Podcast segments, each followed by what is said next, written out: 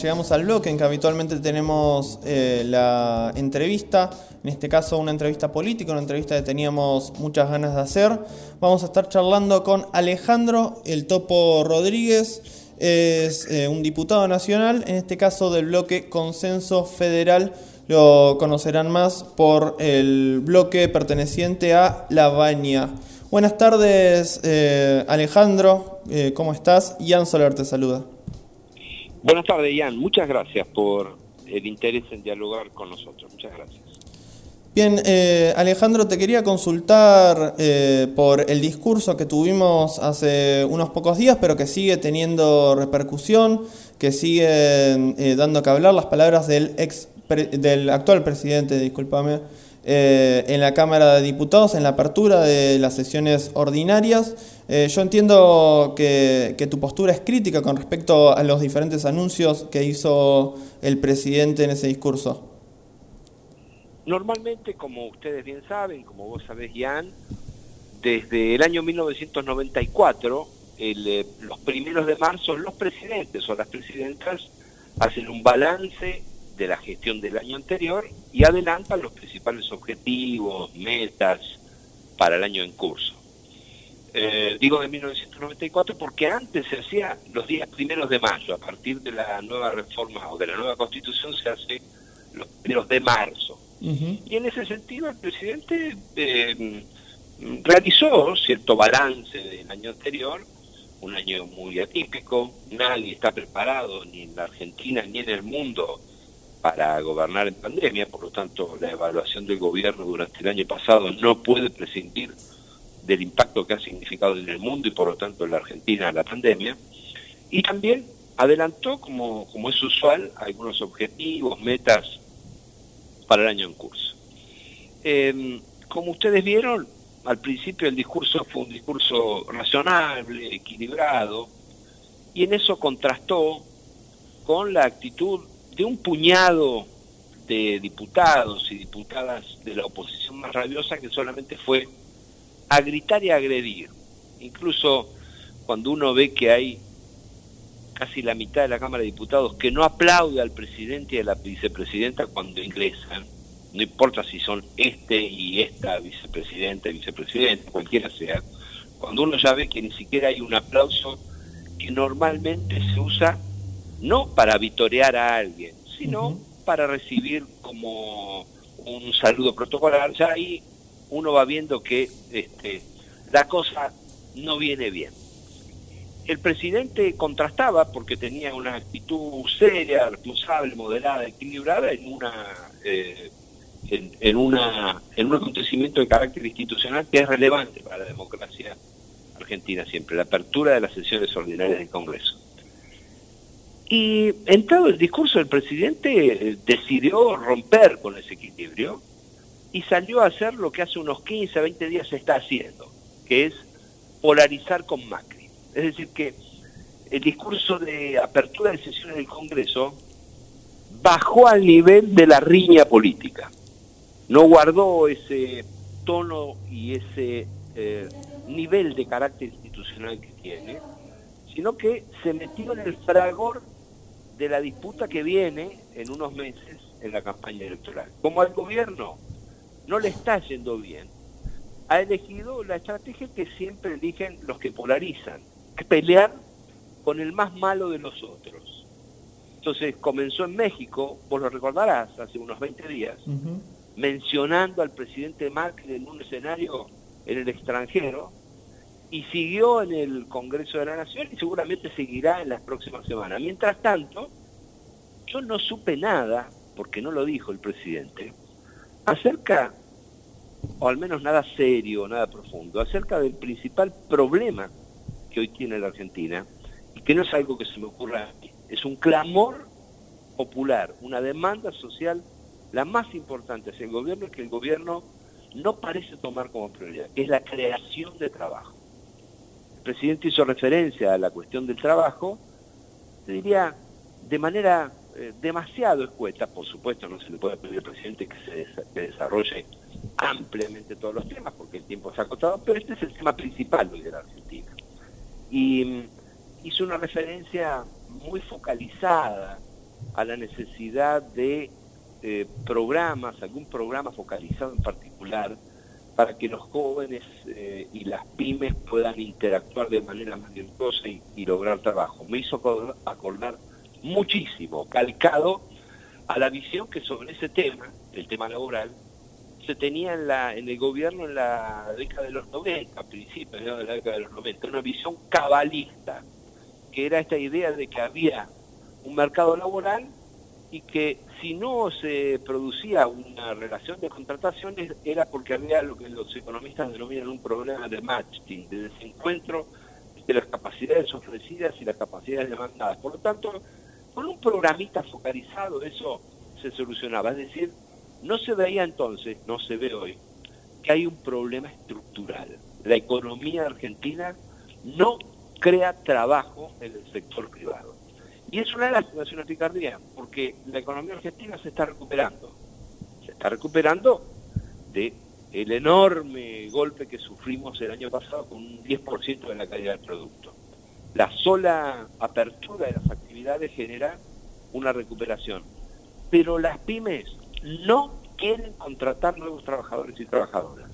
No tienen decisión de contratar. Por lo tanto, hay que ir por ese lado incentivándolo. Y más adelante, el presidente lo único que le faltó es arremangarse porque se dedicó a responderle a los diputados, insolentes ellos y diputadas, que vinieron a, a, pelear, que vinieron a les iba respondiendo uno a uno, es decir, que se engancharon los dos, se engancharon otra vez lamentablemente en un discurso eh, que no merece, y que los argentinos no merecen, que se baje a ese nivel. Así que creo que se perdió una oportunidad, me queda claro que un discurso es simplemente eso, después lo que hay que ver es lo que los gobiernos hacen en términos de políticas públicas, pero creo que allí se perdió una oportunidad. Hay cosas que son más graves. Es decir, cuando el presidente hace un diagnóstico de cuál es el estado de situación de la inflación, y afirma que el presupuesto nacional tiene los parámetros macroeconómicos en el 2021 para enfrentar la inflación, olvidó mencionar que en ese presupuesto el Poder Ejecutivo prevé por escrito una inflación anual para 2021 de 29%. Eso no lo cree ni la sociedad, no lo creen quienes en el sector privado analizan la evolución de la inflación, y te aseguro que no lo cree el mismo ministro de Economía, que ya ha dicho por allí que seguramente no va a ser 29. Los cálculos son eh, más cerca del 50 que del 40. Ojalá el gobierno encuentre un sendero que le permite ir bajando gradualmente la inflación durante el año, pero no se empieza bien si se cree que el 29% es correcto. Bueno, son este, algunos comentarios y reflexiones acerca de lo que, lo que me consultabas. Sí, eh, y también no son coherentes estos números eh, de inflación que se plantean con los números que ya tuvimos de, del mes de enero y lo que se prevé para el mes de febrero. Eh, si eso lo, extrapolamos a los 12 meses del año, no, no nos estarían dando estos números que, que, se plantean desde el Ministerio de Economía. En este sentido, vos integrás el sector que, lidera, que encabeza Roberto Lavagna. Recordemos para los que nos están escuchando, Roberto Lavagna fue eh, ministro de Economía de nuestro país, por lo cual en la última elección presidencial su campaña, sus propuestas estuvieron enfocados en propuestas económicas, que es el fuerte de, tu sector, de tu partido político. ¿Cuáles son las propuestas en este nuevo contexto que se nos plantea muy diferente al 2019, atravesados por, por la pandemia del COVID-19, para poder eh, realzar a las pymes del país y, los sectores económicos más dañados por, por la pandemia? Es correcto, comparto tu apreciación acerca de que los primeros indicadores de la evolución del índice de precios del consumidor indican que va a ser difícil cumplir con la meta del 29% explicitada por el gobierno. Más aún, en el día de hoy se han conocido algunas, yo le diría que hoy, hoy por hoy son meras especulaciones, en el sentido de que el propio mes de marzo, por la dinámica estacional que normalmente traen los meses de marzo, con el inicio de clases y gastos que son, entre comillas, estacionales, no estaría por debajo del 4%, así que coincido con esa apreciación. La Argentina tiene hoy una, eh, una situación eh, complicada en materia de creación de trabajo, como decíamos recién, y nosotros tenemos eh, propuestas muy específicas que hemos presentado incluso en el Congreso de la Nación. Una es hacer que las pymes sean pequeñas y medianas empresas del sector industrial o de la construcción, de servicios, comerciales o agropecuarias, todas las pymes que reinviertan sus utilidades en bienes de capital y que creen trabajo, puedan tener durante tres años cero impuestos a las ganancias. Quienes están eh, eh, mirando la política fiscal y especialmente la recaudación, se aterran porque creen que esto va a significar menos recaudación. Bueno, lo que pasa es que miran de acá a dos o tres meses, pero en el mediano plazo, cuando uno le permite a una pyme que está en dificultades económicas producir incorporando bienes de capital y creando trabajo, necesariamente eso va a significar más producción, más trabajo, más consumo y en el mediano plazo más recaudación. También hemos planteado que el sistema laboral en Argentina requiere una decisión fuerte. La decisión es, todos los que hoy están trabajando en el sector privado, con derechos, con sus propios regímenes permanentes, con todos los derechos que un trabajador o una trabajadora debe tener, eso se tiene que respetar a rajatabla y nadie lo puede cambiar. Ahora, la mitad de las trabajadoras o trabajadores del sector privado hoy están en negro, Jan. No tienen un solo derecho. No es que no cobran aguinaldo, no tienen obra social, no tienen un sueldo en blanco, no están registrados. Y otros que pudiendo estar eh, en un empleo, están subocupados o están desocupados. Entonces, en, frente a ese universo, ya no solo los representantes eh, del pueblo en el Congreso, yo hago una reflexión eh, poniendo mi valoración política y, por lo tanto subjetiva. El peronismo no puede en el año 2021 ignorar esa realidad. Ese peronismo que vino a la Argentina en el año 45 a darle dignidad a quienes se incorporaban al mercado de trabajo, no puede hacerse el distraído y desconocer que la mitad de los que trabajan en el sector privado no tienen derechos. Nadie debe renunciar a la defensa de los derechos de quienes hoy tienen, valga la redundancia, ese derecho laboral. Pero los que no lo tienen deberían tener una cobertura, deberían tener un incentivo para ser incorporados. Cuando las pymes hoy intentan o reflexionan acerca de contratar, encuentran obstáculo o riesgo o incertidumbre frente a lo que puede ser el futuro si hoy contratan. Entonces hay que darle el incentivo de que incorporen eh, mecanismos alternativos de contratación, simplificados, actualizados, una actualización laboral que le permita contratar con todos los derechos y tomar, solo a título de ejemplo lo pongo, por ejemplo, el, modelo del eh, régimen de la construcción, que le permita a los trabajadores de la construcción, con el aporte patronal de un 12% adicional todos los meses durante el primer año y un 8% mensual eh, durante del segundo año en adelante, tener una especie de eh, seguro de desempleo frente a la contingencia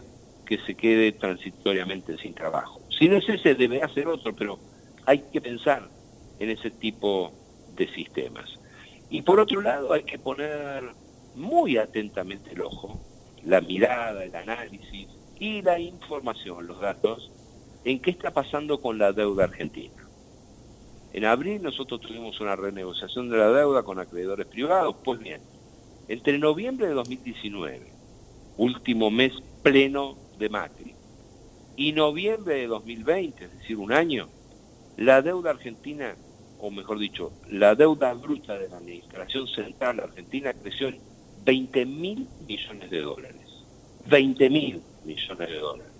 Y además, Argentina se dio el lujo, inédito en la historia, para mí una vergüenza, de darle 1.500 millones de dólares a especuladores que tenían sus fondos en pesos y que habían quedado atrapados en pesos cuando vinieron a hacer especulación en la época de Macri. Una decisión inédita, insólita, eh, que el Congreso aprobó con una ajustada mayoría de darle eh, dólares a quienes eh, pusieron pesos. Realmente, además son fondos especulativos realmente una profunda iniquidad y un muy mal antecedente. Creo que esos son tres aspectos, la cuestión de la producción y la inversión, la cuestión de la creación de trabajo y la cuestión de la deuda sobre los cuales hay que trabajar muy seriamente. Y con respecto a la inflación, seguramente ustedes recuerdan, vos lo recordás, Ian, hace unos años Macri canchereó en la campaña electoral cuando fue elegido presidente y dijo que él a la inflación la solucionaba en una semana, que era un tema menor. Bueno, nos terminó llevando a un país con la inflación más alta de los últimos casi 30 años. Ahora, parece ser que controlar la inflación es cruzarse de brazos frente a una góndola y mirar fijo, con cara de malo, un pan de manteca. Nos quieren hacer creer que así se controla la inflación. Ni una cosa ni la otra. Aquí se necesita más inversión, menos impuestos, moderar la emisión monetaria, moderar el gasto público y finalmente, o entre otros, tener una política clara de defensa de la competencia. Una fuerte política de defensa de la competencia que obligue a que haya competencia allí donde se tienden a dar relaciones o situaciones monopólicas u oligopólicas. Creo que hay que enfrentar la inflación desde un punto de vista más complejo que la, eh, la mera eh, la mera propaganda de poner cuatro o cinco eh, inspectores o a veces intendentes mirando fijo con cara de malo a un pan de manteca en una góndola para que no aumente el precio. Bien, eh, con respecto a esto te quería hacer una consulta puntual. Eh, tuvimos al presidente de la Nación eh, inaugurando lo que se consideró el Consejo Económico y Social, el cual vemos claramente que tiene un liderazgo del, ministro Belis, si se lo quiere llamar de, de alguna manera. este Consejo Económico y Social es una de las primeras propuestas que se planteó desde el Gobierno Nacional al asumir. Tuvo un impas, obviamente, en el año 2020 por la pandemia que todos conocemos.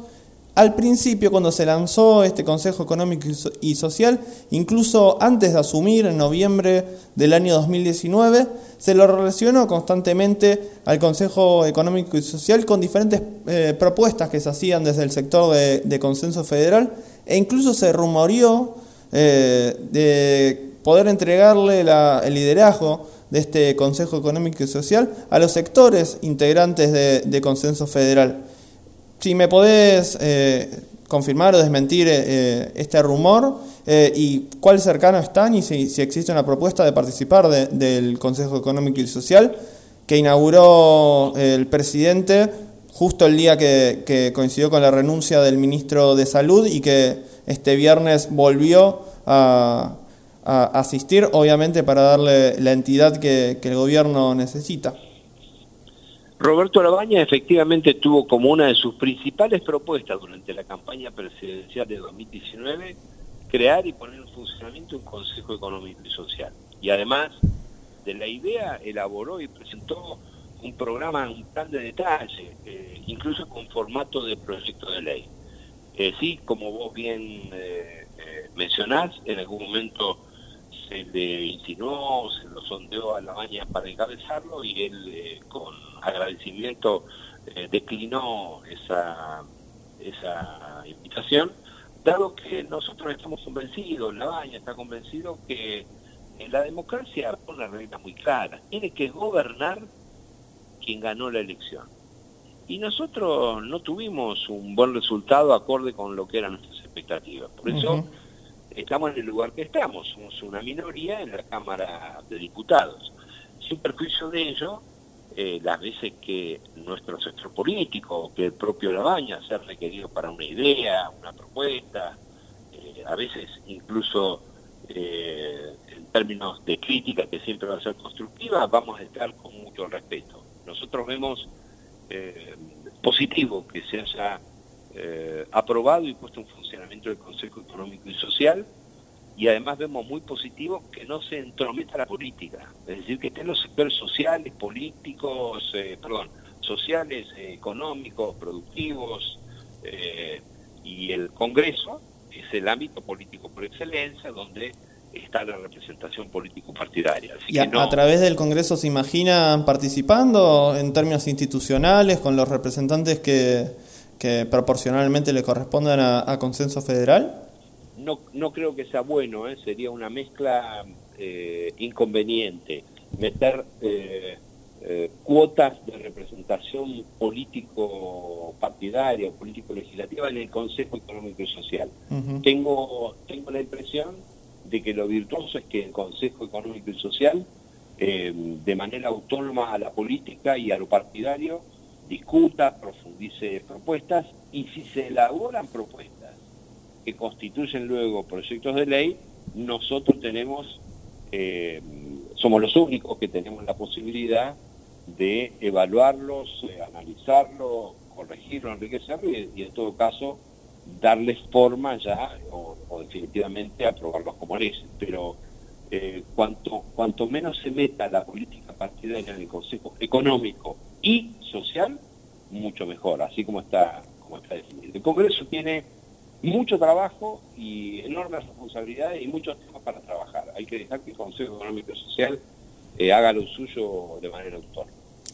Bien, eh, te quería consultar también, si, volviendo al discurso eh, que pronunció el presidente el pasado primero de marzo en la inauguración de las sesiones ordinarias del Congreso, dentro de los anuncios se habló de una comisión integrada por legisladores nacionales, específicamente eh, de parte del Senado, lo que luego los medios de comunicación dieron a llamar la Comisión Parrilli para la evaluación de, de los jueces eh, y en sintonía con eh, una reforma del Poder Judicial que se está impulsando desde el Poder Ejecutivo.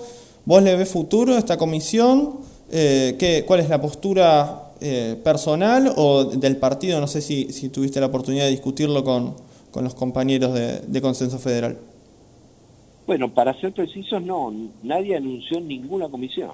El presidente no hizo referencia a ninguna comisión y quizás algún senador tuvo la idea, pero por lo que he visto en las últimas horas, hasta lo desmiente el propio gobierno nacional, que dice que no hay ninguna comisión. Mira, esto es una ensalada de internas en el propio frente de todos. Hace unos 15 días, Parrilli salió con todas las letras a decir que había aliados dentro del frente de todos que son o que terminan siendo cómplices de Macri porque tienen miedo a aprobar la reforma judicial. Y mm, está claro, yo este, te pido disculpas que te voy a hacer una pregunta, pero no la hago para, para hacer un reportaje, sino para compartir una reflexión.